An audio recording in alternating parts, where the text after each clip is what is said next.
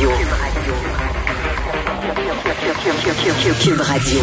En direct à LCN.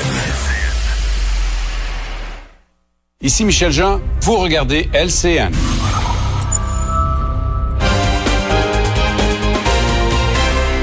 7h30 minutes en ce vendredi 13 août. Bon début de journée tout le monde et bon début de journée Dani.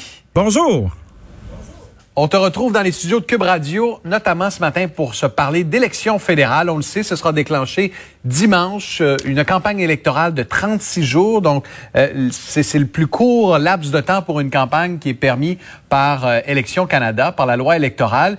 Et selon toi, on doit, durant cette campagne, discuter d'une idée, celle de taxer les plus riches. Ben, c'est une idée qui est assez euh, facile à sortir. On a vu M. Singh du NPD dire on devrait taxer les hyper riches, taxer les produits de luxe, euh, taxer les gros bateaux, taxer les grosses entreprises. Je sais pas pour toi, là, mais les principaux euh, épouvantails de notre société, là, c'est les grosses compagnies euh, qui envoient leurs taxes euh, dans des paradis fiscaux, puis les hyper riches qui nous tapent ses nerfs parce qu'ils mettent avec le, le, sang du travail des gens du gaz dans leur gros bateau qui s'en vont à la marina. Puis ça, c'est c'est facile pour les lecteurs de ne pas aimer ça, puis d'être d'accord avec ça. Mais il y a quand même euh, il y a quand même d'autres idées qui peuvent être mises de l'avant. Puis je serais très curieux moi de voir un parti arriver avec des idées un petit peu moins fédératrices que celles-là. Parce que c'est très, très, très facile de se dire, ben oui, les riches, on va aller fouiller là-dedans, puis ça va bien aller. Mais il y a deux trucs qui sont assez intrigants. J'avais envie pour ma dernière journée aujourd'hui de m'amuser avec ceux-là. On aime beaucoup les émissions de rénovation au Québec, hein? Et si on se disait qu'on fait un beau makeover, comme on dit en bon français, de la fonction publique, de l'appareil, de cette espèce de gros appareil qui emploie à peu près 40% de la population euh, au municipal, au provincial, au fédéral, puis on se disait, bon, et si on remettait ça beau? Et si on regardait chacun des départements, puis on se disait, bon, euh, est-ce qu'on change la couleur ou la façon dont ça fonctionne, les mouvements? Euh, est-ce qu'on remet ça au goût du jour? Est-ce qu'on rend ça efficace? Parce que quand on veut aller taxer les riches, là, c'est évidemment parce que nous, on n'aime pas ça, les taxes. On veut en payer moins. Où s'en vont nos taxes? Ben, ça va dans cette belle grosse machine-là qui, à chaque jour, fait fonctionner les services qu'on s'est donnés comme population. Et ce lien de confiance qu'on a avec cette dite machine pour s'assurer que ça fonctionne. Mais je mets au défi euh, de, parler à chacune des personnes qui est à l'autre bout de l'écran aujourd'hui, puis on a tous une histoire des douze travaux d'Astérix à raconter sur à quel point c'est compliqué de traiter à l'occasion, puis pas toujours, il y a des endroits où c'est extrêmement performant. Mais tu sais, vous veux pas, avec autant de monde qui est employé, avec une grosse machine qui est aussi en poulet, ben, veux, veux pas, nos taxes, ben, elles s'en vont là. Fait que si on, était, on avait le courage de faire un vrai makeover de la fonction publique et de ce qui se passe, ben évidemment qu'on aurait un chemin qui serait bien plus clair, mais ça, ça ferait pas mal de monde qui serait mis de côté. Il y a un autre ballon aussi que je trouve bien intéressant, puis évidemment, c'est une idée, c'est pas quelque chose qui va se faire, mais essayons pour voir. Essayons de voir si quelqu'un aurait le courage un jour de se dire si on abolissait l'argent comptant. Parce que je crois que l'argent comptant, bien honnêtement, c'est une espèce de soupape pour être capable de travailler à côté du système. Puis qui n'a jamais eu l'idée ou la proposition de faire Hey, si tu me payes en cash, là, je te donnerai pas tes taxes. Hein? Tu vas payer pas de taxes, je vais te charger un peu moins cher. Je vois pas de quoi tu parles, Danny. Je vois vraiment ah, pas tu vois pas de quoi je parle, hein? Ben non, ça c'est pas arrivé à personne à l'autre bout du fil non plus, hein? Puis tout le monde se dit, on paye assez de taxes, hein? On paye assez cher, Christy. On peut être capable d'avoir un break. Puis on le voit comme dans l'entièreté de la société, on veut avoir des services, on veut l'avoir ce bel état-là, on veut avoir quelque chose qui répond vite, on veut aller aux urgences puis que ça aille plus vite, on veut être capable d'avoir les médicaments qu'on a envie, on veut être capable d'avoir une couverture sociale, mais de côté après ça, ben là on arrive puis on fait ah, je sais pas là, essayez d'acheter de vous acheter de la drogue dure avec une carte de guichet, ça arrivera pas là.